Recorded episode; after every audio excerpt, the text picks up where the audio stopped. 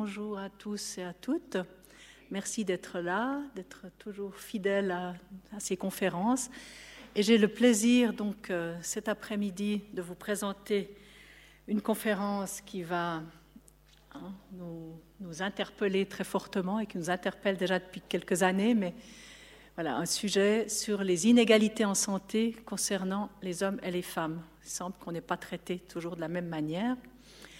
Et c'est Madame Carole Claire qui va vous en parler, qui est donc, comme c'est écrit ici, qui est médecin à Unisanté et professeur associé à la faculté de biologie et de médecine de Lausanne.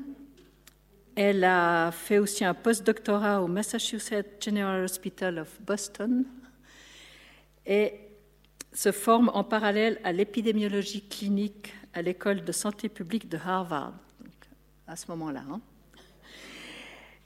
Euh, de retour en Suisse, elle a obtenu une bourse FNS ambitionnée pour poursuivre ses travaux de recherche en lien avec l'arrêt du tabac chez les personnes diabétiques en particulier.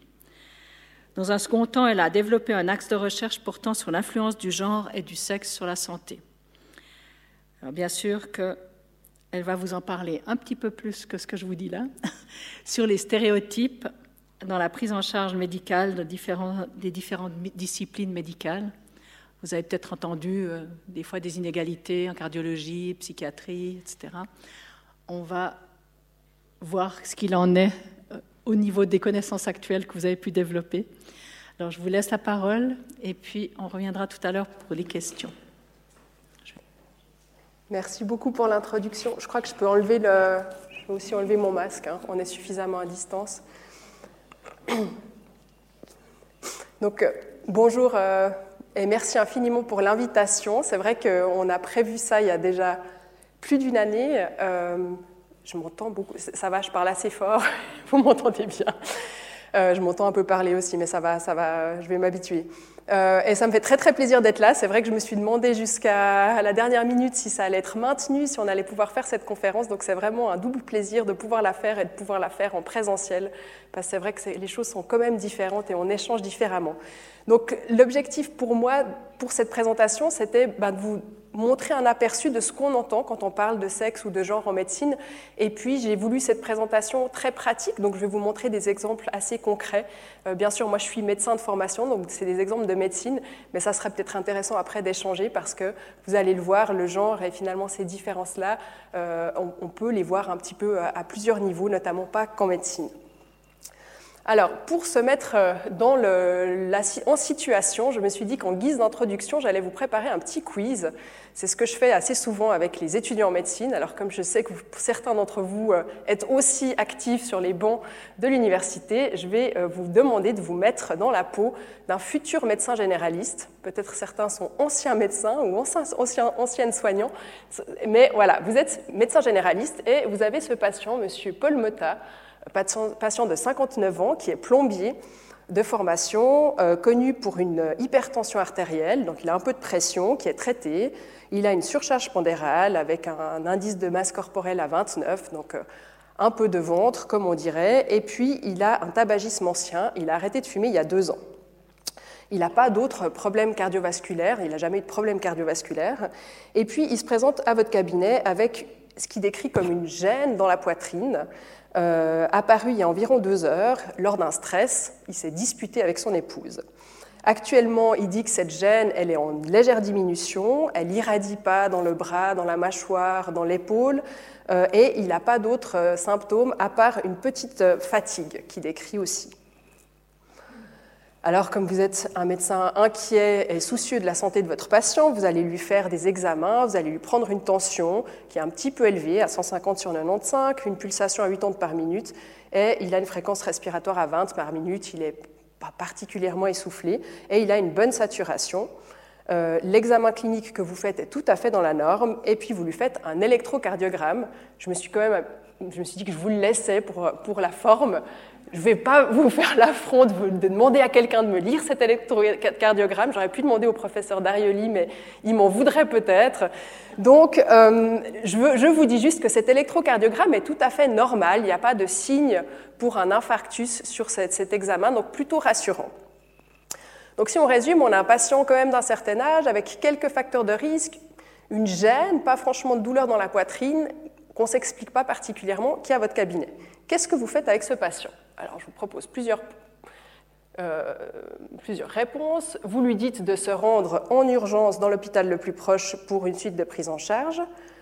Euh, vous le renvoyez à la maison et vous lui proposez de reconsulter si les douleurs devaient réapparaître ou les symptômes devaient réapparaître. Vous appelez le 144, vous êtes inquiet, vous appelez l'ambulance et vous initiez tout de suite un traitement d'urgence avec de l'oxygène, des dérivés nitrés et enfin, le, traitement euh, adéquat pour un infarctus. Vous organisez rapidement des examens chez un ou une cardiologue et vous le mettez sous aspirine en attendant. Et sinon, vous le rassurez et vous lui prescrivez un traitement contre l'anxiété. Je sais que vous n'êtes pas des médecins généralistes, mais je vais faire quand même mon petit quiz jusqu'au bout. Alors, qui est pour la proposition A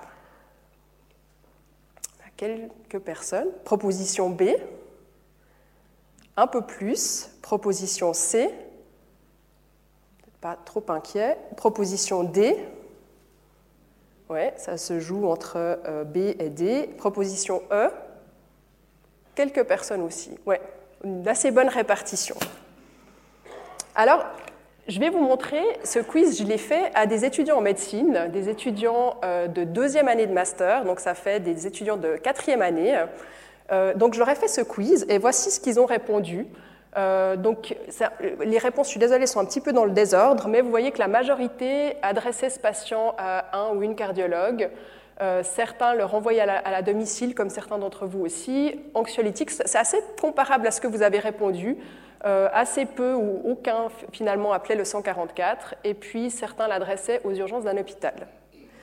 Quand j'ai fait ce quiz aux étudiants, donc c'était un relativement gros auditoire, ce que j'ai fait, que je n'ai pas fait avec vous, c'est qu'en fait j'ai partagé l'auditoire en deux. À la moitié des étudiants, je leur ai montré la situation de M. Mota. À l'autre moitié des étudiants, je leur ai montré la situation de Madame Meta. Bien sûr, je leur ai rien dit de tout ça, ils n'étaient pas au courant, ils pensaient qu'ils répondaient à peu près le même quiz. L'avantage aussi, c'est qu'on peut maintenant tout faire de façon électronique, donc ils répondaient à leur petite vignette clinique. Et en fait, donc l'histoire est complètement identique, même âge, même facteur de risque, même présentation. La seule chose qui change, c'est qu'à la place de Monsieur Mota, on a Madame Mota. Et regardez ce qui se passe par rapport aux résultats des, étudiants en médecine vous voyez en fait que la prise en charge est un peu différente. On va davantage renvoyer Madame Mota à domicile euh, et un peu moins la référer à un cardiologue. Euh, ce qui est rassurant, c'est qu'on ne lui donne pas forcément plus d'anxiolytiques, mais la prise en charge est en tout cas un peu différente en fonction du sexe du patient, de la patiente. Voilà. Donc ça, c'est un outil pédagogique que j'utilise avec les étudiants. Vous verrez, je vous, montrerai un autre exemple un peu plus tard dans la, dans la présentation, mais pour finalement introduire cette notion de l'importance de l'influence, si vous voulez, du sexe euh, ou du genre, on va voir de quoi on parle, dans la prise en charge. Donc voilà le plan de ma présentation, qui, va durer 45 minutes, je vais essayer de, tenir les délais. Euh, on va faire un tout petit détour historique, parce que je pense que c'est important aussi de comprendre d'où on vient et, en fait par quoi on est passé particulièrement en médecine. Je vous ferai un... Pardon, je suis désolée, c'est moi qui fais fait des bruits, des larcènes avec le micro. Je vais essayer de ne pas trop gigoter.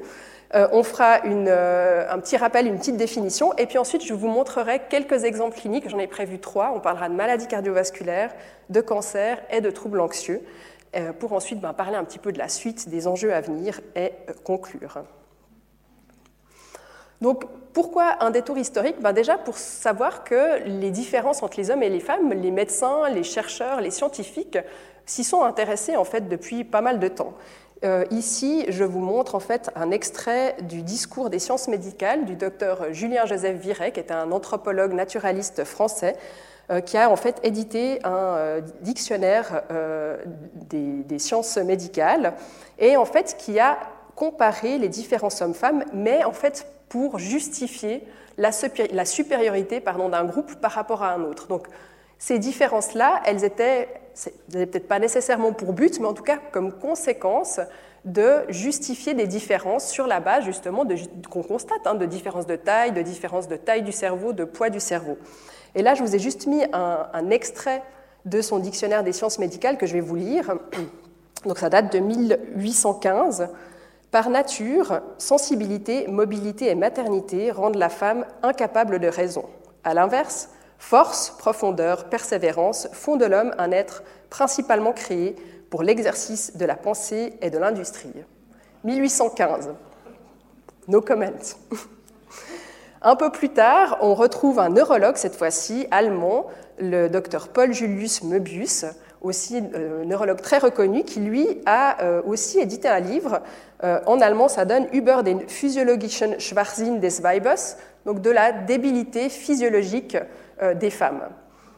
Donc on voit bien, c'est vrai que ça nous fait sourire aujourd'hui, mais on voit bien que, et là aussi c'était vraiment sur la base de constatations scientifiques très sérieuses et très rigoureuses, ce, ce docteur Möbius a aussi développé toute une théorie pour dire que finalement les femmes euh, étaient peut-être pas douées d'une suffisamment d'autonomie pour prendre des décisions, euh, qu'elles étaient plus mues par leurs émotions, euh, par leurs affects, et qu'il y avait ces différences-là qui justifiaient cette, cette, cette, subordination des femmes. Et ça nous fait sourire, mais on voit que ça a quand même eu un impact, notamment au niveau politique, puisque, ben, rappelons-le, et c'est d'ailleurs, je pense, une des raisons pour lesquelles j'ai été invitée à intervenir cette année, il a fallu déconstruire ces croyances pour, euh, d'ailleurs à part ça, entre parenthèses, qui étaient aussi les mêmes euh, arguments qui étaient utilisés pour justifier le non-accès euh, à certains droits à des personnes avec la peau de couleur noire, hein. c'était aussi des différences morphologiques qui étaient mises en avant pour justifier l'infériorité de certains groupes de population. Mais il a fallu déconstruire tout ça pour pouvoir, ben, par exemple, accéder au suffrage féminin, rappelons-le, il y a 50 ans en Suisse. Ça fait sourire aujourd'hui, mais ça a quand même eu une influence assez longue. Euh, alors bien sûr, c'est plus complexe que ça, mais en tout cas, ça a justifié pendant longtemps le fait que les femmes n'étaient peut-être pas euh, suffisamment autonomes ou euh, aptes à pouvoir prendre des décisions. Premier détour historique, j'en fais encore un deuxième parce que quand on parle de genre, ben, on parle aussi des femmes, de la place des femmes. Souvent, c'est la première question qui vient, à la place des femmes en médecine. Et là, je trouvais intéressant aussi de dire, ben, je vais peu en parler, mais de montrer en fait que c'est aussi important euh, ben, d'avoir de la diversité sur les bancs euh, des, universités, peut-être pas aussi que en termes de genre, mais aussi en termes euh, de, pays d'origine ou d'âge également. Mais en fait, on sait qu'à Lausanne, enfin à Lausanne en Suisse de façon générale, la médecine a longtemps été un bastion masculin. Mais en fait, si on, regarde de près, ici, vous avez une photo, euh, donc c'est l'Institut des histoires de la médecine qui, euh, qui, a une collection de photos assez impressionnante. Vous avez une photo euh, des étudiants et étudiantes en médecine de l'Université de Lausanne 1902. Et je ne sais pas si on voit très bien sur cette photo, alors il y a, il y a deux squelettes, mais entre, entre deux, il y a passablement de femmes. vous les voyez, hein on les voit assez bien. Donc en fait, les femmes étaient présentes en médecine et en Suisse, on a même été un pays pionnier euh, pour euh, accueillir des femmes sur les bancs de l'université, en particulier en médecine. Et c'est ce qu'on voit ici. Alors, je n'ai pas, euh, pas, pris de pointeur, mais vous avez en fait en rouge les femmes, en bleu les hommes, et puis en noir, c'est le nombre total d'étudiants de médecine. Ici, on est resté à Lausanne. J'ai pris pour l'université de Lausanne, mais vous auriez probablement les mêmes graphiques pour les, universités si on prenait toutes les universités suisses. Et en fait, ce que vous voyez, c'est que au début euh, du XXe siècle, euh, vous avez vraiment un pic d'étudiantes. Vous voyez ici en rouge. Hein. ah, mais ça marche pas mon pointeur. Mais vous, voyez le, premier pic là au tout début, 1900-1910, euh, et vous voyez même en fait qu'il y a plus d'étudiantes que d'étudiants. En bleu, en dessous, il y a beaucoup moins d'étudiants. Donc en fait, ça, c'est quelque chose qu'on connaît relativement peu, mais il y a eu une arrivée assez importante de, femmes en médecine euh, à Lausanne, dans le canton de Vaud. Hein, la, faculté de médecine a été ouverte en 1890, si je ne dis pas de bêtises, je ne suis pas historienne. Euh, et les premières femmes ont pu s'inscrire, notamment la première femme vaudoise à s'inscrire était Marie Feiler, qui s'est inscrite en 1895 secrètement, elle ne l'a pas dit à ses parents. Et vous voyez en fait qu'il y a beaucoup d'étudiantes, mais ce qu'on voit moins bien peut-être, c'est que le trait plein, euh, euh, enfin, le, trait plein, il cache le petit traitier qui est les étudiantes étrangères. Et vous voyez en fait que les petits traitiers en bas, c'est les, les femmes étudiantes suisses ça reste relativement bas jusque dans les années 60 où vous voyez que le nombre d'étudiantes d'école Et en fait, ce pic était principalement lié à la venue d'étudiantes russes, principalement, en tout cas d'étudiantes étrangères, à qui on a ouvert aussi euh, les bancs des universités. À Zurich, c'était la première université à accueillir des, femmes, euh, et qui ont eu la chance de pouvoir étudier la médecine, par contre, qui pouvaient difficilement l'exercer euh, après, donc pour la plupart retourner dans leur pays. Mais tout ça pour dire que les femmes, il y en a eu, puis en plus, après, on voit que ça disparaît et que ça revient vers les années 90. On a même les, courbes qui se croisent. Hein. Actuellement, on est à 70% d'étudiantes sur les, sur les bancs de l'Université de Lausanne.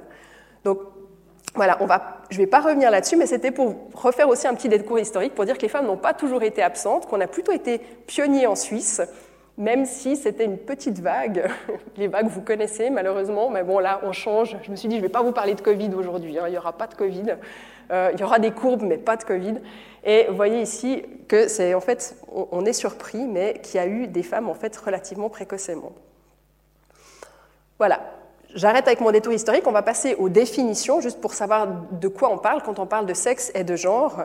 Euh, c'est vrai qu'en français, on a quand même cette distinction qui est là, et en particulier dans les cours que je donne pour les étudiants en médecine, je fais la distinction avec le sexe, ben, qui est probablement ce qui est le plus facile euh, et ce qui est le plus évident quand on parle de sexe. Hein. on parle de caractéristiques biologiques, physiologiques qui différencient les hommes des femmes.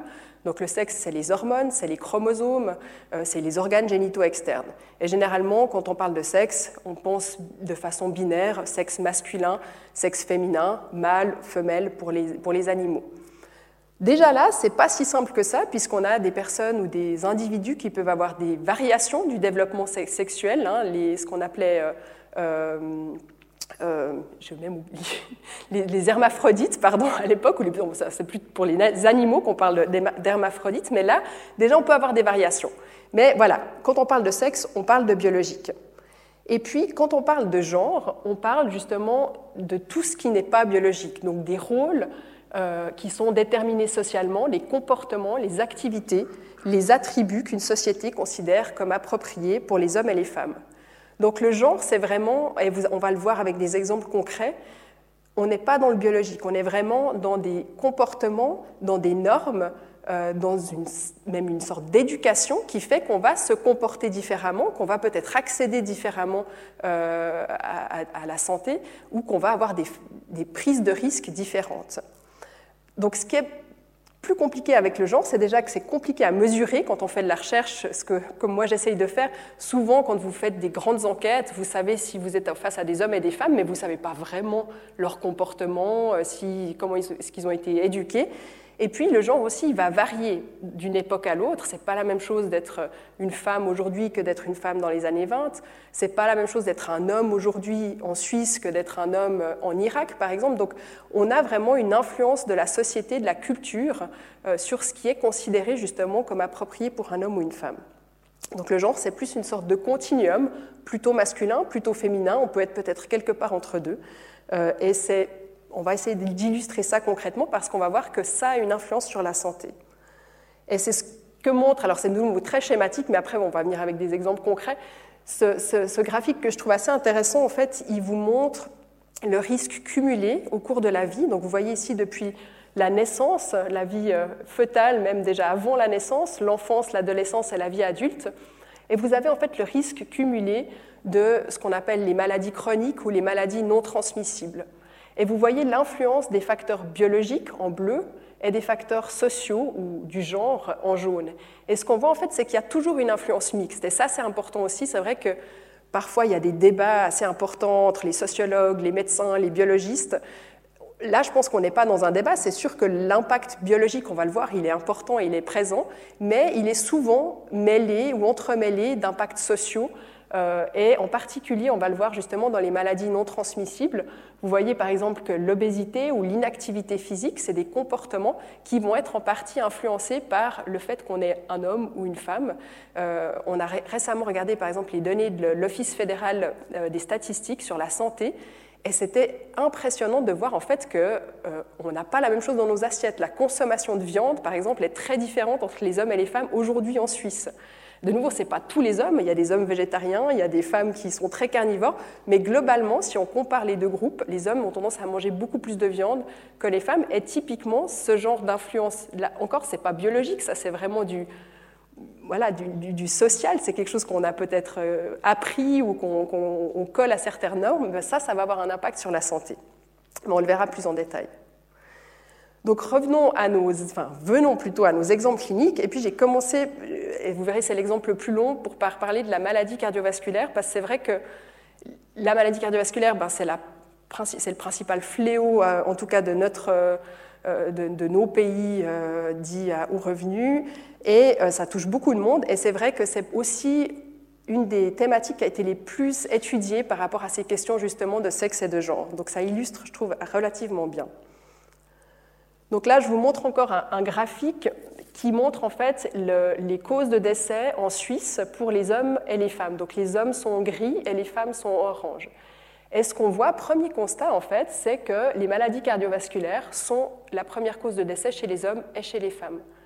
Donc ça, c'est un premier constat qui n'est pas forcément connu. Hein, quand on demande quelle est la première cause de mortalité chez les femmes, Souvent, et même parmi des, médecins, on pense d'abord au cancer ou peut-être d'abord à d'autres problèmes de santé, la démence.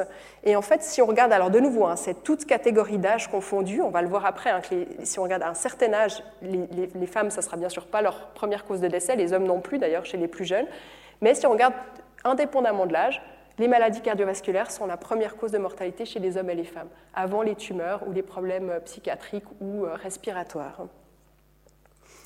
Et puis, un autre constat, et ça c'est quelque chose qui est encore moins connu, c'est que quand on a un problème cardiovasculaire, le pronostic est moins bon chez les femmes.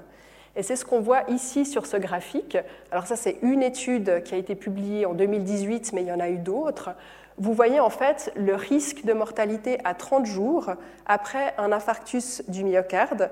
Et on voit que chez les femmes, globalement, la mortalité est de 11,6 alors qu'elle est de 6% chez les hommes, donc presque le double de mortalité après un infarctus chez les femmes. Et vous voyez ici que c'est à toute, enfin, on voit cette différence à, tous les âges en fait. À moins de 60 ans, les femmes en bleu clair ont une mortalité supérieure. Entre 60 et 74, et même à plus que 75 ans, cette mortalité reste supérieure chez les femmes par rapport aux hommes. Dans cette même étude, il s'était dit, bon, peut-être que la prise en charge n'est pas la même, peut-être que les femmes ont moins accès à certains traitements, notamment euh, à l'angioplastie, hein, quand on fait une coronarographie, qu'on va, qu'on va déboucher euh, euh, l'artère obstruée. Et du coup, ils ont regardé en limitant leurs analyses uniquement aux personnes qui avaient eu une coronarographie, qui avaient eu une angioplastie, et vous voyez qu'on retrouve malgré tout une mortalité supérieure chez les femmes par rapport aux hommes. Donc un moins bon pronostic, et là aussi 7% de mortalité chez les femmes par rapport à 3,3% chez les hommes. Comment est-ce qu'on s'explique ces différences? Et là, c'est la slide noire. C'est un, truc qu'on m'a appris, qu'il fallait faire une slide noire au milieu des présentations, comme ça les gens se réveillent. je ne sais pas si ça marche, hein, mais j'essaye. Non, j'ai vu personne dormir. Qu'est-ce que, vous pensez qui explique cette surmortalité chez les femmes? Est-ce que vous avez des hypothèses? Moins bien soignées. Ouais, diagnostiquées peut-être plus tardivement, on va voir ça. Les symptômes qui peuvent être différents, hein, qu'on ne reconnaît pas. Ouais. C'est juste. Oui, alors là, on n'a pas forcément les douleurs. Elles se négligent peut-être pas au niveau de la santé, mais peut-être elles s'écoutent moins. C'est ça. Ou c'est peut-être ça que vous vouliez dire. Hein oui, elles vont pas forcément euh, consulter rapidement. Oui J'estime que l'examen euh, du sang est primordial et certaines ne font pas. Oui. C'est très bon. J'ai toujours été très. Très Vous dites l'examen. Oui, elles ont peut-être pas. Oui, on va le voir aussi. Oui.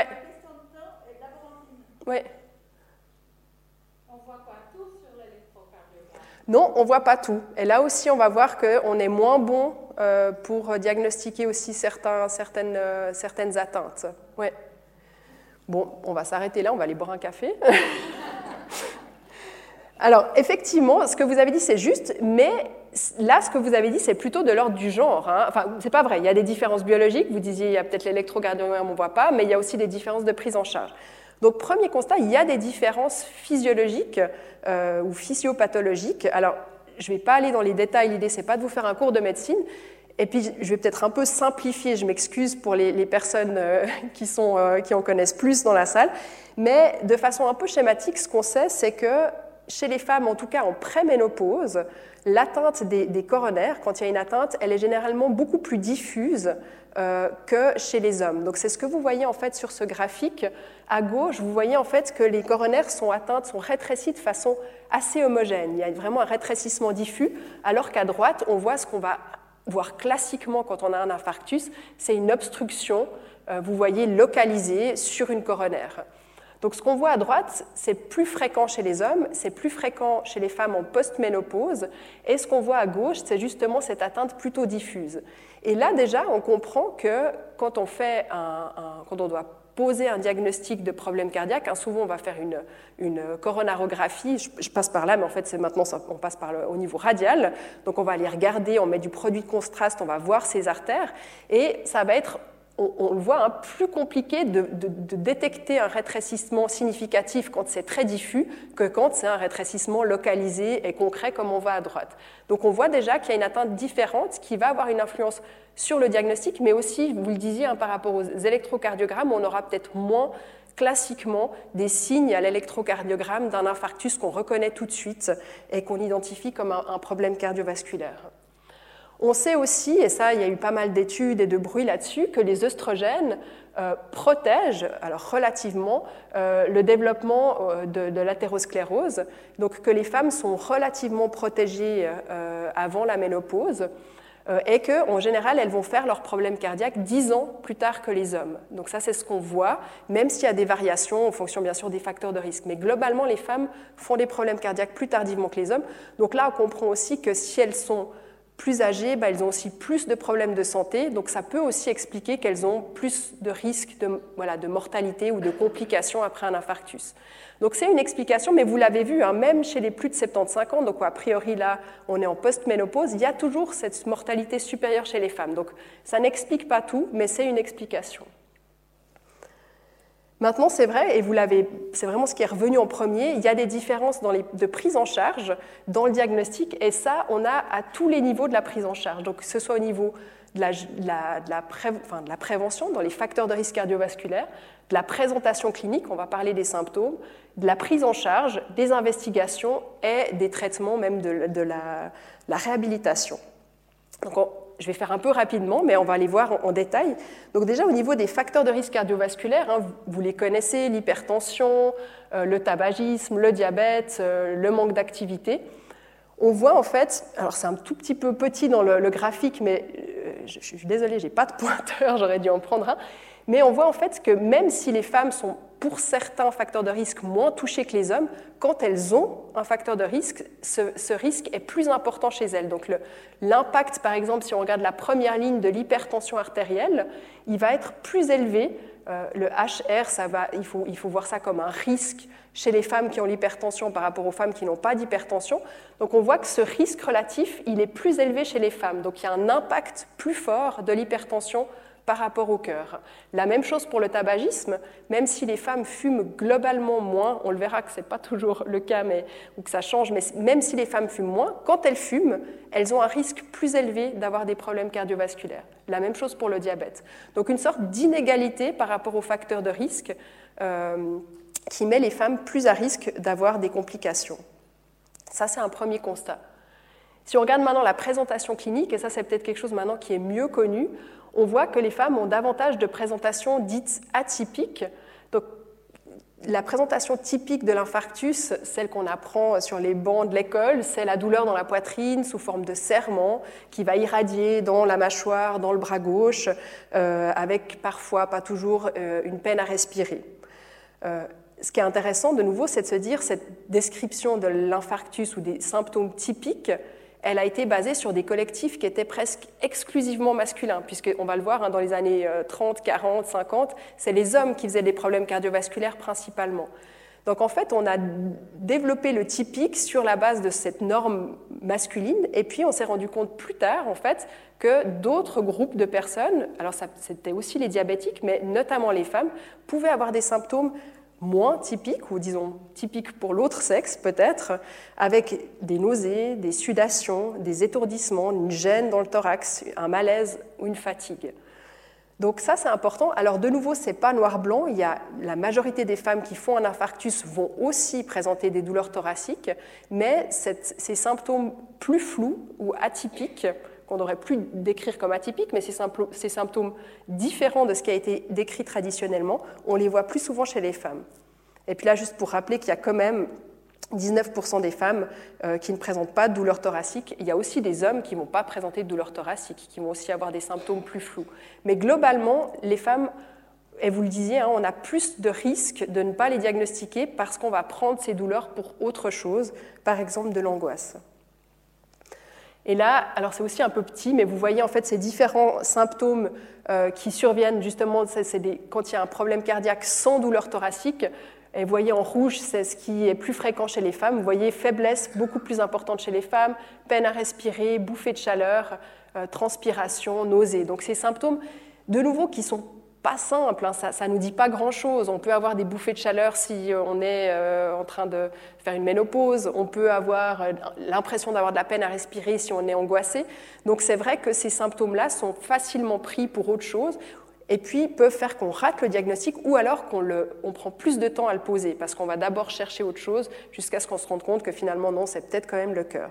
Donc ça, c'est un des messages qu'on a et maintenant on fait beaucoup de prévention aussi auprès des, médecins ou des futurs médecins de se dire attention, euh, s'il y a des facteurs de risque, s'il y a des symptômes pas clairs, pensez aussi à l'infarctus je raconte toujours mon histoire, mais parce que pour moi, c'était vraiment un des éléments qui m'a tellement marqué quand j'étais jeune euh, médecin assistante. Alors, vous savez, on fait, on fait des études de 6 ans, on sort des études et on sait à peu près rien faire. Et on est largué seul aux urgences. Moi, j'étais à l'hôpital de Morges et je me souviendrai toute ma vie, j'étais aux urgences de l'hôpital, c'était le soir, euh, je, commençais ma, garde de nuit et il y a une patiente cinquantaine d'années, qui arrive, qui était kosovare d'origine, très très démonstrative et qui se plaignait, douleur, douleur, qui était extrêmement démonstrative, elle était amenée par les ambulances.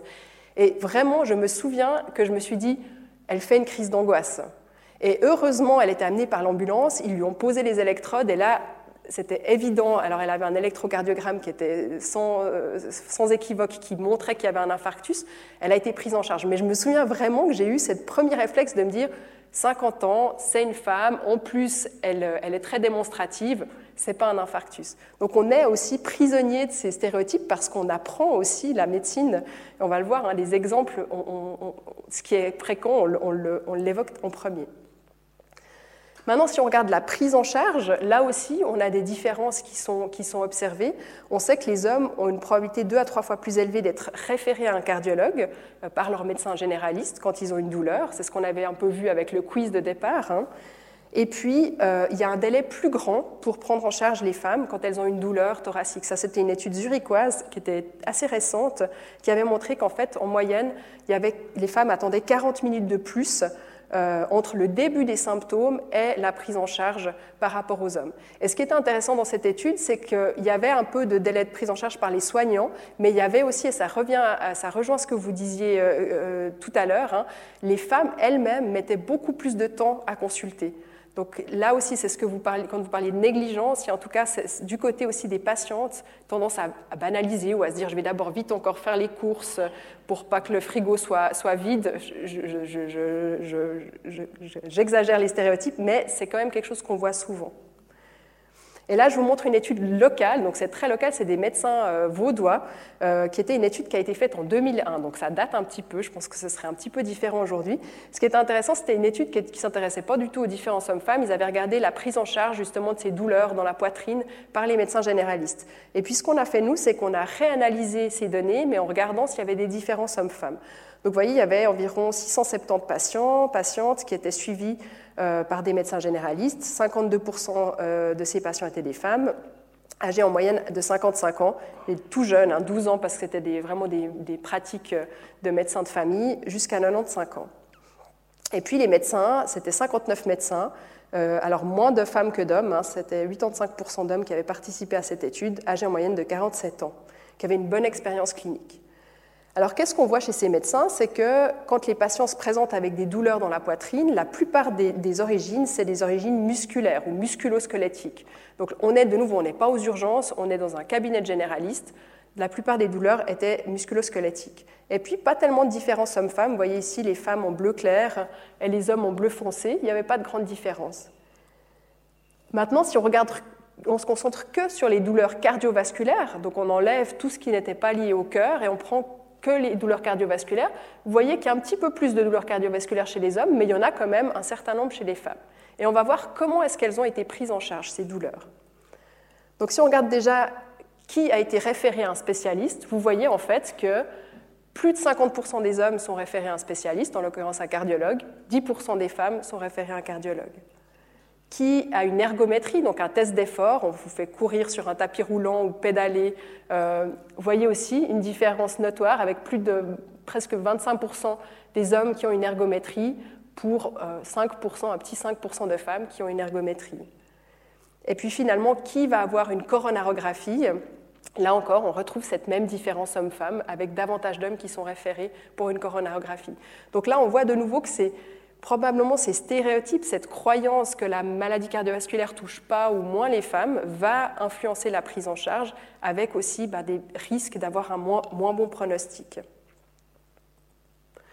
Et puis, ben, c'est justement ce que je disais, c'est n'est pas pour accuser, parce que moi-même, comme médecin, comme je vous disais, j'ai aussi été euh, avec ces mêmes stéréotypes, mais parce que nous, quand on apprenait la médecine, ça, je vous ai repris une image du euh, du livre d'anatomie qui s'appelle le Netter, a, euh, qui est encore, je crois même encore aujourd'hui utilisé. Vous voyez, quand on parle du, lympharctus, on voit cet homme de 50-60 ans qui a après un bon repas, qui sort du restaurant et qui a une douleur dans la poitrine. Donc c'est vrai que ces images-là, elles vont faire qu'on va prendre en tout cas plus de temps pour reconnaître l'infarctus chez quelqu'un qui ne correspond pas vraiment euh, à ces critères. Et c'est typiquement ce qui est fait maintenant. Vous voyez ici une campagne de la, Fondation de cardiologie américaine où on essaie justement de sensibiliser pour dire ben, l'infarctus, ça peut aussi être ça. Ça peut aussi être des symptômes moins typiques chez des femmes, euh, donc pensez-y.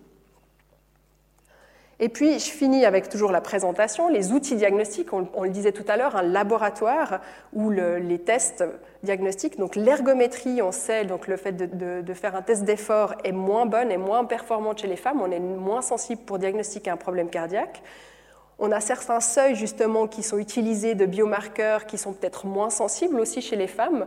On doit avoir un plus haut niveau euh, de, troponine. Alors, de nouveau, je ne vous fais pas un cours de cardiologie, mais un plus haut niveau d'enzymes cardiaques anormales pour détecter un infarctus chez les femmes. Et puis certains traitements, on l'a vu aussi, qui sont moins efficaces chez les femmes. Je ne rentrerai pas en, trop en détail. Et là, en fait, tout ça, c'est en partie expliqué parce que, de nouveau, comme je disais tout à l'heure, L'infarctus a principalement touché les hommes. La recherche s'est beaucoup intéressée justement au sujet masculin et on a un peu transposé ce qu'on avait chez l'homme, chez la femme, sans se soucier de l'efficacité de certains traitements.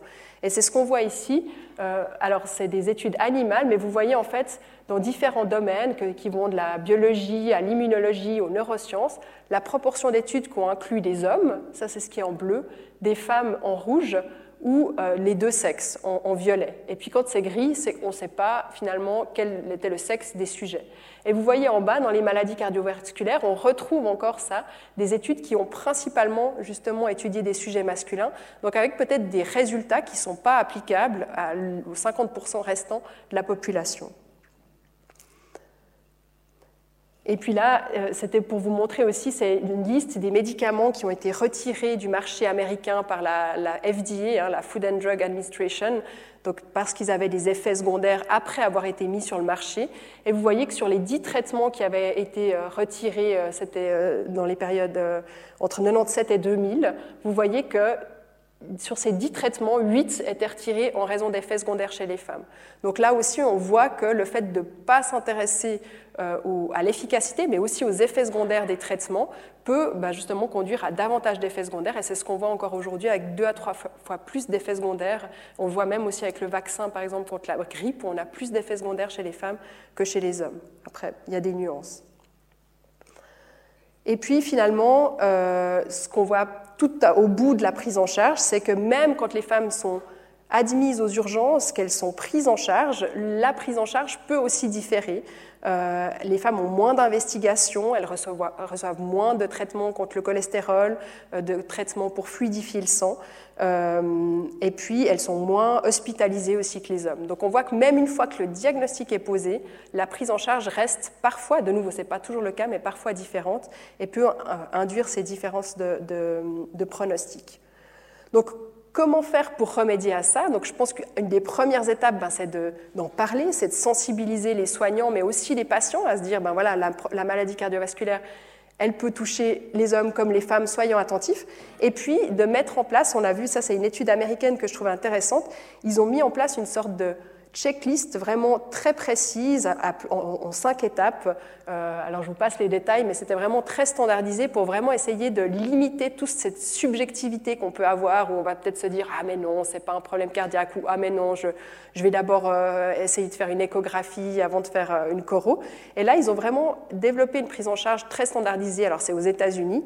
Et ce qu'on voit en fait c'est que alors c'est là vous voyez en bleu c'est les, euh, le différentiel homme-femme. Donc vous voyez qu'avant la mise en place du protocole en bleu, les, hommes avaient des meilleurs pronostics, que ce soit pour recevoir les, traitements recommandés, euh, pour accéder à une coronarographie par rapport au risque de saignement.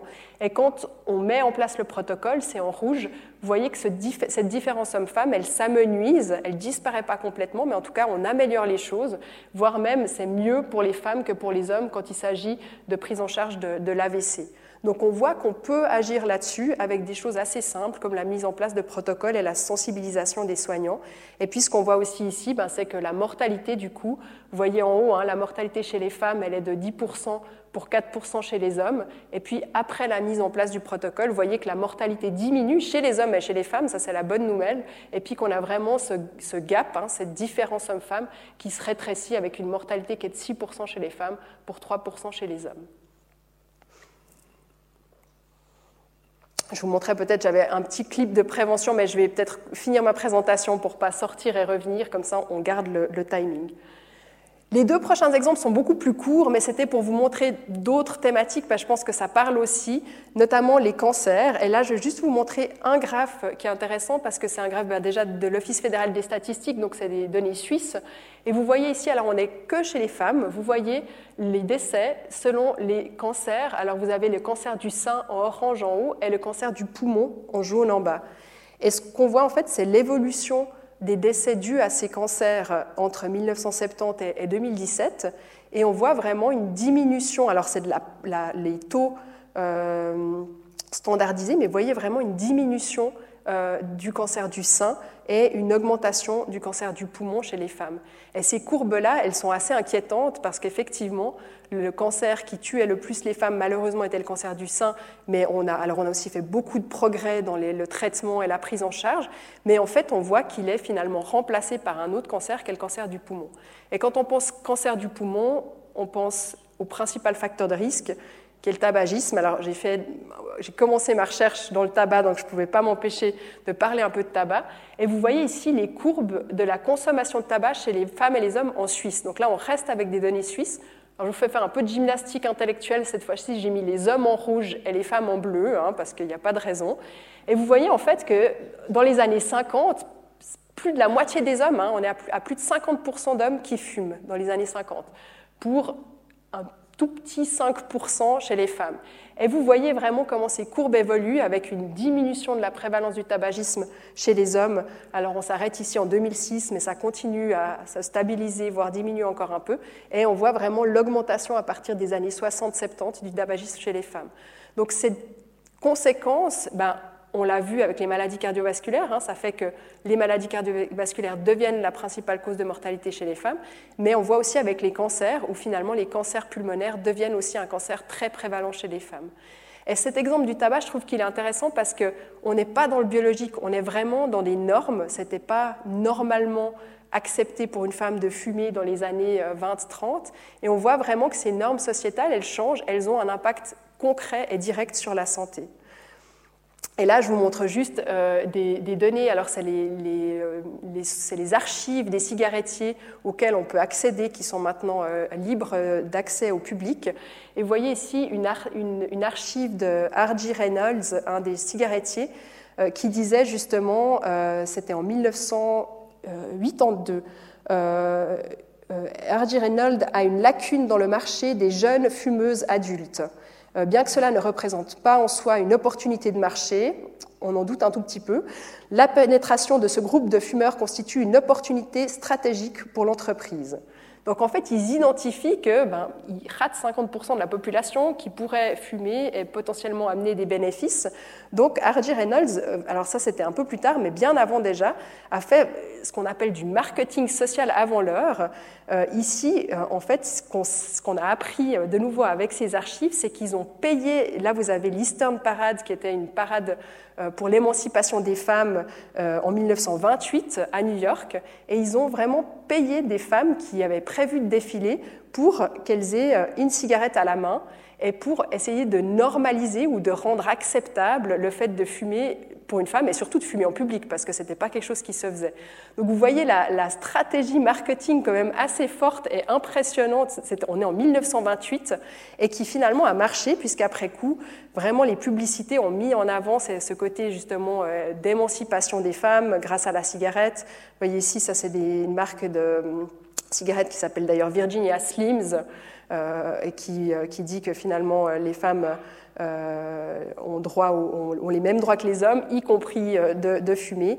Et puis, ils ont aussi beaucoup exploité toute la question de, de, l'impact de la cigarette sur le poids, donc le contrôle du poids, la cigarette comme un moyen de, garder une, une figure euh, fine. Donc, Là, de nouveau, on voit que c'est vraiment une manipulation assez, euh, assez fourbe de l'industrie, mais pour au final arriver à avoir plus de consommatrices et puis surtout avoir les conséquences qu'on connaît. Donc là, on est vraiment dans, du, dans des, des, aspects qui sont, comme on disait, liés au genre et aux normes.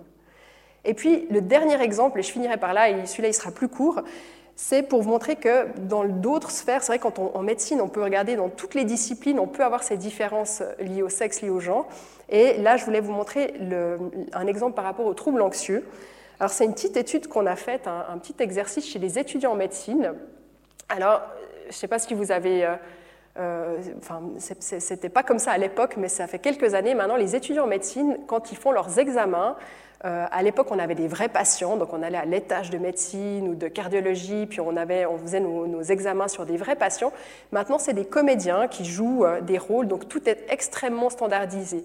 Donc les étudiants ont euh, environ 10 postes, et puis ils vont soigner un nourrisson. Alors là, c'est plutôt des, ça, c'est pas des vrais, c'est pas des, des, nourrissons comédiens non plus, mais voilà. Et après, ils vont être face à une patiente qui a de l'arthrose, un patient qui a un trouble anxieux. Et ce qu'on a fait en fait, c'est qu'on a infiltré les examens. Je ne vous dis pas, ce n'était pas tout simple. Et ce qu'on a réussi à faire, c'est que pour quelques postes, on a demandé à ce qu'il y ait 50% de patients simulés ou de comédiens hommes et pour les 50% des patients simulés femmes. Normalement, ça ne se fait pas parce que tout est super standardisé. Les étudiants, ils doivent avoir exactement la même chose. Mais on a quand même réussi à les convaincre. Et là, en fait, on a fait cette situation de trouble anxieux où vous aviez la moitié jouée par des hommes, la moitié jouée par des femmes. Mais tout était identique, vraiment de nouveau, même histoire, même histoire familiale, même symptômes, même présentation. Et les étudiants avaient quelque chose comme 10 minutes pour faire leur anamnèse et puis trouver le diagnostic. Et vous voyez ici, donc en situation d'examen, qu'est-ce qui se passe? Là, vous avez le, résultat. Alors, je suis désolée de nouveau, c'est un peu petit, mais est-ce qu'il pose le diagnostic? Et vous voyez que quand le, le, rôle est joué par une patiente femme, c'est la partie gauche, hein, euh, j'arrive pas avec la flèche, mais vous voyez que dans 47,3% des cas, presque 50% des cas, ils posent le diagnostic de trouble anxieux. Dans 16% des cas, ils s'en approchent, et puis 36%, ils sont complètement, euh, ils n'ont pas, vu, ils pas vu le truc. Quand le, rôle est joué par un patient homme, vous voyez que seulement 21%, 21,8% des étudiants posent le diagnostic de trouble anxieux. 20% sont euh, quelque part autour, et puis la majorité, 58%, reconnaissent pas le trouble anxieux chez le patient homme. Donc là, c'est un peu en miroir de ce qu'on a vu avec les maladies cardiovasculaires. Hein. On voit en fait à quel point aussi ces stéréotypes sont présents en fonction des, maladies. Euh, ici, à l'inverse, en défaveur des hommes, parce que ça veut dire finalement que si vous êtes un homme et que vous avez un trouble anxieux, la probabilité qu'on vous pose le bon diagnostic et qu'on puisse ben, du coup vous proposer un soutien ou un suivi, elle est beaucoup moins bonne que si vous êtes une femme. Et là encore, ben, c'est lié à ces stéréotypes que de nouveau les problèmes anxieux touchent peut-être plus les femmes que les hommes, et on est beaucoup moins bon pour détecter euh, ces troubles anxieux chez les hommes. Donc là, c'était un exemple que je trouvais aussi intéressant pour vous dire que le genre, ben, on l'a vu, c'est plus souvent en défaveur des femmes, mais ça peut l'être aussi en défaveur des hommes. Et c'est vraiment ce qu'on essaye de faire aussi avec notre enseignement, où on essaye maintenant aussi de prendre avec nous les spécialistes, parce que finalement, il n'y a personne qui va être meilleur pour enseigner la chirurgie euh, viscérale que le chirurgien ou la chirurgienne. Mais on essaye aussi de les sensibiliser pour qu'eux puissent se dire, ah bah tiens, par exemple, là, on a fait l'exercice avec des chirurgiens pour les transplantations. Et il y a vraiment des claires différences entre les hommes et les femmes par rapport au risque de rejet, par rapport euh, aux personnes, aux donneurs, aux receveurs. Et c'est vraiment le chirurgien qui enseignait euh, les, transplantations qui a euh, enseigné ces différences hommes-femmes, qui faisait peut-être un tout petit peu, mais là où il a vraiment mis l'accent. Et, c'est vrai que je pense que les conséquences font qu'on a des, une meilleure formation des, étudiants. Donc je finirai par ça, justement, la suite, comment est-ce qu'on peut mieux faire? Ben, C'est vrai qu'il y a d'une part la recherche, il faut qu'on s'intéresse à ces différents hommes-femmes en recherche, déjà dans le développement des médicaments, on l'a vu, mais après aussi dans le développement d'autres euh, interventions en santé. Euh, et ça, c'est quelque chose qu'on essaye de faire. On est aussi en contact avec euh, les instances de recherche, les commissions d'éthique. Là, c'est un groupe de travail auquel j'ai eu la chance de participer pour la, la la Commission européenne de recherche, où il y a vraiment un travail qui est fait, pas que en médecine, et c'est ça qui est assez passionnant, ça va aussi de la biologie marine à l'intelligence artificielle, mais vraiment un travail qui est fait pour sensibiliser les chercheurs à ces différences-là, à s'intéresser à ces différences. De nouveau, parfois, il n'y a pas de différence à faire, hein, mais quand elles sont là, il faut qu'on puisse les chercher. Et puis on avait fait justement un petit, une petite vignette sur la douleur chronique pour montrer comment aussi dans la douleur, je pourrais vous en parler encore pendant une demi-heure, mais je vais laisser de la place aux questions. Mais comment la douleur aussi est différente, est présentée différemment en fonction du genre. Et puis dans l'enseignement, bah ça c'est l'autre point qui est important, c'est de pouvoir intégrer ces questions-là dans l'enseignement. Euh, ce qu'on essaye de faire justement à la faculté de biologie et de médecine à Lausanne, et puis qui est fait maintenant de plus en plus. On a aussi tout un, groupe au niveau euh, suisse avec toutes les facultés qui s'y mettent. Euh, pour justement essayer de développer des connaissances, mais aussi des compétences pour les étudiants et les étudiantes en médecine. Et puis là, on a fait une petite, par exemple une petite checklist, c'est tout bête, mais on propose aux étudiants aussi, pardon, aux enseignants de se dire, bah, tiens, est-ce que j'ai réfléchi aux différents hommes-femmes dans le cours que j'enseigne? Est-ce que j'utilise des exemples euh, bah, typiquement, par exemple, le cardiologue qui, enseignait la douleur thoracique, l'infarctus, a dit bah, c'est vrai, en fait, j'utilise des, vignettes cliniques, mais j'ai qu'une seule femme pour neuf hommes. Donc je vais essayer de mettre un peu plus de vignettes de femmes. C'est aussi simple que ça. Et là, on essaie justement de sensibiliser aussi les, enseignants. Voilà. Donc tout ça pour finir avec bah, cette conclusion que finalement, ces différents hommes-femmes, c'est quand on commence à mettre le nez dedans, c'est vrai qu'on en voit beaucoup et on se dit des fois, mais c'est étonnant qu'à l'ère de la médecine ultra personnalisée, qu'on n'ait pas vu plus vite, par exemple, que certains traitements n'étaient peut-être pas aussi efficaces euh, dans un, dans un groupe ou dans l'autre. Donc c'est important de s'y intéresser, mais surtout pour la prise en charge des patients et pour une meilleure prise en charge des patientes et des patients, parce qu'on l'a vu que ce n'est pas que les femmes. Donc c'est vraiment ce qu'on essaye de faire, c'est de sortir d'un système où on serait inégal, où on perpétuerait des inégalités de genre, hein, gender unequal. On peut être aveugle au genre, ça veut dire de dire non, moi je fais tout la même chose, il n'y a pas d'influence, ce qui est faux aussi, hein, on l'a vu, il y a des influences d'hormones, il, il, y a des différences de présentation. Pour être finalement sensible au genre, donc se dire ok, je m'y intéresse, peut-être être spécifique au genre après, c'est de pouvoir euh, euh, développer peut-être des interventions spécifiques, se dire est-ce qu'on peut peut-être trouver des moyens d'être meilleur dans le diagnostic de l'infarctus chez les femmes, et puis peut-être à la fin transformatif, gender transformatif, ça ce serait ben, de faire en sorte que ce soit dans la population générale qu'on ait tous intégré que euh, certaines problématiques touchent autant les hommes que les femmes, ou peuvent aussi toucher les hommes ou les femmes, et pouvoir essayer de changer ces, ces croyances. Voilà. Je vais m'arrêter là pour laisser la place quand même à quelques questions et puis je vous remercie pour votre attention. Si jamais j'ai aussi mis mon adresse email, s'il y a des, questions ou des, ou des remarques, c'est très volontiers. Merci. Un grand merci à, votre, à Madame Claire parce que franchement, c'était passionnant, en tout cas à mon avis, et très éclairant. Alors je vais il reste peu de temps, mais on peut un tout petit peu dépasser parce que quand le sujet est passionnant, on ne va pas se prendre la tête. Hein. Si vous avez des questions. Merci Madame pour euh, toutes les informations que vous avez apportées et puis une présentation extrêmement claire. Moi je suis ancien radiologue, donc je n'ai pas été euh, surpris, disons, par euh, les différences que vous avez montrées, surtout pour la prise en charge de l'infarctus. Mais ce qui m'a surpris, alors, c'est l'ampleur de ces différences, et puis le fait que ces différences surviennent à chaque étape, hein, depuis le, diagnostic, l'abord, euh, jusqu'au traitement, les différentes euh, investigations, et même encore euh, la réhabilitation. Alors, est-ce, qu'on a une explication pour une, une, telle différence qui paraît en fait globale? Est-ce que, d'une manière générale, on en est encore à se dire que euh, la, prise en charge d'une femme euh, est, moins approfondie que celle d'un patient masculin? Alors, je pense que bah, tout ce que j'ai montré, c'est aussi des études qui commencent maintenant aussi un peu à dater, hein, donc qui ont été faites peut-être dans les années 80, euh, 90, ou en tout cas, c'est vrai que cette question des différences hommes-femmes en santé, elle est venue assez, elle est assez récente en médecine. Donc je pense que l'ampleur de ces différences, elle va aller, enfin c'est mon côté optimiste, mais elle va aller en diminuant. Et, je vois déjà maintenant quand les étudiants, le, petit quiz que je vous montrais, hein, que je fais aux étudiants, petit à petit, en fait, ils sont assez bons et puis ils me voient venir. Donc, euh, ça marche plus très bien.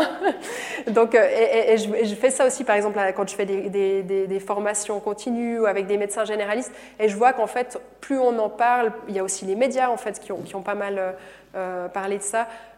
Plus c'est vrai que la prise de conscience se fait et je pense que ces différences-là vont, vont diminuer. Ouais. Après, c'est vrai que les maladies cardiovasculaires, je pense c'est un très bon exemple, parce que c'est vraiment euh, là où il y a le plus d'études, où il y a le plus de données. Euh, et puis peut-être parfois, justement, nous, on va voir des, dans d'autres pathologies où tout à coup, on, est vraiment surpris. Quoi. On ne pensait pas qu'il y aurait des différences et, on en trouve.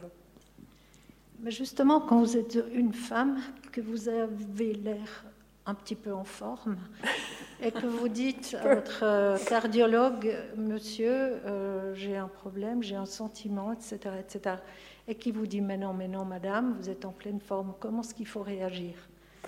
Ouais, parce que, parce que mhm. je l'ai vécu et je le vis encore, donc qu'est-ce que vous faites? Alors, c'est vrai que moi, le premier constat, c'est que je pense qu'il faut qu'on éduque d'abord les soignantes et les soignants avant, enfin, les patients, c'est quelque part, ils ne doivent pas être responsables de la mauvaise prise en charge, mais c'est vrai que euh, et ça, on le voit, hein, si quelqu'un n'écoute pas, c'est compliqué. Et puis, euh, on est quand même dans un système voilà, où, si vous êtes aux urgences, moi-même, j'ai été patiente, c'est compliqué hein, de, de, faire entendre sa voix. Donc, j'ai pas de réponse toute faite, mais je pense que peut-être une façon de faire, c'est d'essayer de trouver des alliés. Donc peut-être de se dire ah ben tiens euh, il y a peut-être euh, je peux en parler à l'assistante enfin je sais pas hein, je, mais ou, quand vous êtes aux urgences d'essayer de, se dire ben tiens peut-être que euh, cet assistant qui est plus jeune ou qui, qui a peut-être une autre formation je peux je peux en parler donc d'essayer de ne pas s'arrêter en se disant je suis pas entendu tant pis mais d'essayer de trouver peut-être d'autres d'autres personnes ouais euh, et puis peut-être, mais ça je pense que c'est pas aux, patients d'éduquer les médecins, mais parfois quand même ça arrive. Et c'est vrai que je pense qu'à part ça, peut-être, alors vous n'allez pas arriver avec une étude en disant regardez, euh, mais quoique peut-être de dire, mais vous savez, j'ai entendu une conférence et puis. Euh, mais c'est vrai que moi je trouve que ça, enfin, c'est aussi quelque chose, on sort, enfin, on a, on a eu une médecine quand même très, entre guillemets, paternaliste où voilà, le médecin sait et le patient obéit. Et puis je trouve que maintenant on change quand même de paradigme, on est beaucoup plus dans la... en tout cas c'est ce qu'on enseigne, dans la décision partagée, alors de nouveau avec les limites qu'on connaît, mais je pense que c'est... Enfin moi je pense que la remise en question quand on est médecin, elle est essentielle. Et moi franchement j'avoue aussi qu'il y a beaucoup de choses que j'apprends de mes patients, parce que c'est eux qui viennent en disant mais j'ai entendu parler de ce nouveau traitement. Je vous assure qu'à l'ère de la... avec Internet, on n'est pas au courant de tout. Et, c'est, pour moi, ça fait partie. On doit être, on, continue à se, à se, renseigner, à se dire ok, j'ai pas entendu parler, je vais regarder, je me renseigne. Donc peut-être effectivement de suggérer qu'il y aurait peut-être, euh, mais c'est compliqué parce que si vous avez quelqu'un de très fermé en face, vous allez peut-être pas pouvoir changer les choses et puis peut-être qu'à ce moment-là, euh, il faut changer de médecin. Et puis peut-être juste, je rebondis là-dessus parce que c'est vrai que j'en ai pas parlé, mais on a souvent aussi la, question de se dire, mais finalement, est-ce que les médecins, le, sexe du médecin a une influence? Est-ce que les médecins femmes euh, sont plus sensibles?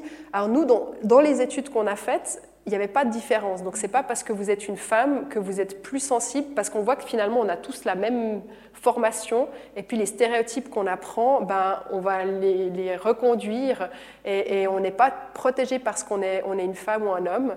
Euh, après, voilà, euh, je, pense que c'est important. Il y a des études, il y a toute une série d'études aux États-Unis qui avaient montré que les, les femmes soignaient mieux leurs patients, qu'il y avait un meilleur pronostic. Et puis là aussi, je pense qu'il faut faire très attention. Et c'est peut-être aussi lié au fait justement qu'il y a eu longtemps peu de femmes en médecine, puis celles qui devaient euh, y être et qui voulaient y rester, ben, euh, elles avaient intérêt à filer droit et puis à faire. Euh, il y avait notamment une étude en chirurgie. Je, peux vous dire que les chirurgiennes, euh, elles n'ont pas droit à l'erreur. Donc je pense que c'est plus de nouveau pas lié à des compétences naturelles. Hein. On n'est pas dans l'ère de notre neurologue Möbius. C'est pas que les femmes ont plus de compétences, mais c'est simplement qu'elles ont été socialisées ou elles ont appris la médecine à un moment où elles devaient plus faire leurs preuves probablement, puis elles sont en tout cas plus à suivre les recommandations. Ça, c'est des choses qu'on voit. Les, médecins femmes tendent à, suivre un peu plus fidèlement les recommandations que les hommes. Mais encore une fois, c'est plus probablement lié à la façon dont on a appris la médecine. Et je pense que ces différences-là, à mon avis, elles vont, elles vont disparaître. Merci beaucoup, Madame Claire. C'était bain de jouvence, quelque part. C'est bien de voir, euh, au fond, comment les choses évoluent et qui vont dans le bon sens. ma, question est la, est, est la suivante. Elle est, est presque double. Vous avez en partie répondu de savoir est-ce que, par exemple, pour les affections de la femme, médecine de la femme, gynécologie, etc., est-ce que vous avez observé également ces mêmes différences, les mêmes stéréotypes, que, ce soit un homme gynécologue ou une femme? Euh, C'est une bonne question. On a un peu moins. Euh, la gynécologie, c'est un domaine où je suis un peu moins. Euh, euh, ouais, on a, on, un peu, on a un peu moins à les regarder, même si je pense que c'est intéressant. C'est vrai qu'on a plus pris des disciplines pour l'instant, on pouvait comparer les hommes et les femmes. C'est vrai qu'en gynécologie, ben, on compare moins. Mais disons comme ça, j'ai l'impression que c'est plus lié aux générations et à la façon dont on a appris la gynécologie, la discipline, qu'au fait d'être un homme ou une femme.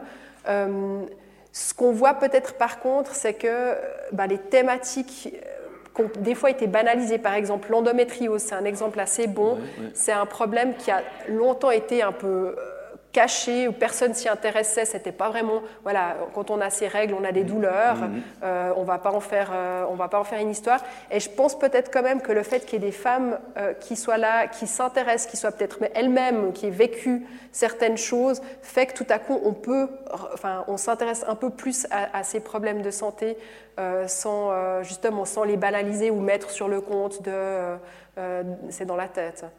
Euh, ce qu'on a vu aussi, bah ça c'était assez aussi, c'est en train de changer, mais par exemple dans les, euh, les cours d'embryologie, donc où vous apprenez euh, comment les organes génitaux se forment, il y a à peu près une heure de cours, en tout cas 45 minutes sur l'embryologie, le développement de l'organe sexuel masculin, et l'organe sexuel féminin, il y a 3-4 slides. mais vraiment, hein, c'est pas une blague. et et voilà, et c'était super joli parce que c'est une étudiante de médecine qui est venue nous dire, mais franchement, c'est pas, c'est pas cool. Et, c'est vrai, hein, pendant longtemps, vous n'aviez pas, euh, de, vous aviez pas de, schéma euh, des organes génitaux euh, féminins où c'était très peu développé. Et là, de nouveau, je pense qu'on on est dans une ère où on, s'y intéresse, puis on essaie de rétablir un peu l'équilibre. Pas forcément, je pense, parce qu'il y a plus de femmes, mais je sais pas, j'ai pas envie de, dire, mais peut-être quand même le fait qu'elles mettent ces thématiques, de, enfin en tout cas elles les remettent, on s'y intéresse, mais pour moi vraiment, un homme gynécologue est aussi bon qu'une femme gynécologue, euh, mais c'est plus ben voilà, la façon dont on apprend les, choses, quoi, la sensibilité. Et puis si j'ai une deuxième question, la, cardiologie avant tout, on va dire euh, classiquement technique. Les, cardiologues sont les grands spécialistes euh, de la technique, que ce soit d'ultrason ou autre. Mais est-ce que dans le domaine de la prévention, est-ce qu'on y voit une différence aussi marquée? Alors, dans la prévention, on voit que c'est plutôt en fait les hommes qui sont euh, prétérités. Par exemple, toutes les, les cours, par exemple, sur l'alimentation ou sur l'activité physique, c'est beaucoup les femmes qui sont preneuses et qui vont suivre ces cours et beaucoup moins les hommes. Donc c'est un petit peu l'inverse, on voit en fait où on est, on est un peu mieux pour prévenir, donner des messages, toucher aussi les, femmes dans, cette prévention. Et là, bah, je raconte, c'est un peu anecdotique, mais il y a une, équipe de chercheurs, euh, c'est des Écossais, sauf qui justement avaient fait un peu le constat que les hommes ont du surpoids, ils sont plus nombreux à être en, surcharge pondérale ou en obésité, mais qui viennent jamais quand on fait des cours. Donc en fait, ils ont utilisé les stéréotypes, ils sont allés dans les clubs de foot, et puis ils ont développé tout un programme où c'était euh, des footballeurs qui faisaient des cours, et puis ils ont assez bien réussi à, essayer, à toucher en tout cas une certaine catégorie d'hommes qui alors, bon, étaient ceux qui allaient dans les, dans les les matchs de foot. Mais typiquement, c'était assez, je trouvais un, exemple assez intéressant parce qu'ils ont utilisé un peu les stéréotypes, mais ils ont essayé vraiment de, toucher les hommes qu'on n'arrive pas, typiquement avec les mesures de prévention qu'on a, on les touche très peu. Hein. Merci beaucoup pour votre exposé tout à fait passionnant. Je voulais aborder la question des médicaments. On parle beaucoup des tests euh, actuellement qui sont en général faits sur des hommes, je crois, assez stéréotypés, et sur l'effet que peuvent avoir certains médicaments sur des organismes féminins qui n'ont pas forcément été testés. Est-ce que vous pouvez dire un mot de ça aussi? Alors c'est vrai que euh, en 1990 déjà, aux États-Unis, il y a une loi qui a exigé que les essais cliniques, enfin les essais médicamenteux, incluent des femmes et des personnes non blanches. C'était aussi cette question-là. On testait que chez des personnes euh, blanches. Donc, donc, il y a une loi qui a été faite en 1990 pour vraiment dire voilà, maintenant c'est plus, c'est plus admissible, on ne peut plus faire d'études euh, que sur un, sur un groupe. en Europe, ça a suivi un peu plus tard, dans les années 2000. En Suisse, actuellement, en tout cas pour le Fonds national de la recherche suisse, il n'y a aucune loi ou aucun, aucune obligation d'inclure euh, des femmes, par exemple, si vous, faites si vous développez un nouveau traitement contre la douleur. Alors c'est fait de façon générale, mais il n'y a, aucune, ouais, a aucune obligation. Donc effectivement, c'est un retard qu'on doit rattraper. Euh, et, euh, et, ça, c'est une des actions qu'on essaye de faire, justement, d'aller voir les commissions d'éthique, d'aller voir on a même écrit au président du, Fonds national suisse pour, pour essayer justement de, c'est pas très compliqué, mais d'intégrer ça euh, pour les essais, parce qu'effectivement, certains traitements, il n'y aura pas de différence, mais si on ne cherche pas ces différences, on ne va pas pouvoir les observer. Euh, et vraiment, la conséquence de, de, ne pas, en tout cas, tester ou chercher les, différences d'efficacité ou d'effets secondaires, c'est qu'on voit en fait que des traitements ne sont pas efficaces. Euh, on, a vu, ça par exemple en oncologie, où euh, des oncologues ont, regardé des chimios euh, qui, sont donnés à un même dosage, même, schéma pour les hommes et les femmes. Ils adaptent au poids, à la taille, mais pas du tout adaptés au sexe. Et en fait, ce qu'on voyait, c'est que les femmes avaient deux à trois fois plus de risques d'effets secondaires de chimio, donc que ce soit nausées, mais aussi problèmes hématologiques, parce que, ben, voilà, elles ont un métabolisme différent. C'est important de pouvoir étudier ça pour pouvoir justement corriger le tir. Mais ce n'est pas encore gagné. Ouais. Juste une dernière question. Merci pour votre exposé très pédagogique et très vivant. Euh, est-ce que le fait que globalement l'enseignement soit aux mains des hommes encore, y compris chefs de clinique et autres pour la majorité, joue un rôle dans cette euh, approche, je dirais, plus subjective? Euh, Alors, je pense qu'il y, a de nouveau, c'est en train de changer. pour moi, vraiment, les, hommes chefs de clinique, cas je vois, les collègues commencent à s'intéresser aussi à ça. Donc je pense qu'on on, est en train de, changer, mais c'est vrai que euh, on a effectivement encore, quand on regarde les professeurs à la faculté de biologie et de médecine, on est, moins de 20% de, femmes enfin, qui ont un titre. Donc et puis dans l'enseignement, effectivement, on a encore peu, euh, ouais, un déséquilibre. Euh, mais de nouveau, pour moi, on devrait pouvoir enseigner ça indépendamment de son sexe, parce que pour moi, c'est de la bonne pratique. C'est vraiment, euh, ouais, c'est faire une pratique médicale qui est adaptée et qui tient compte des différences quand il y en a et qui perpétue pas des stéréotypes. Mais, euh, mais c'est vrai que ça, c'est un autre combat, mais c'est effectivement de faire en sorte que les femmes, euh, maintenant elles sont 70%, vous avez vu hein, déjà depuis les années 2000, même avant, il y a plus de femmes dans les, sur les bancs de, de, médecine, mais c'est dur, de, dur de, de les voir progresser. Il y a quand même encore ce plafond de verre, donc ça c'est peut-être encore une autre chose, mais on, y travaille aussi. Voilà, je crois qu'on va s'arrêter là.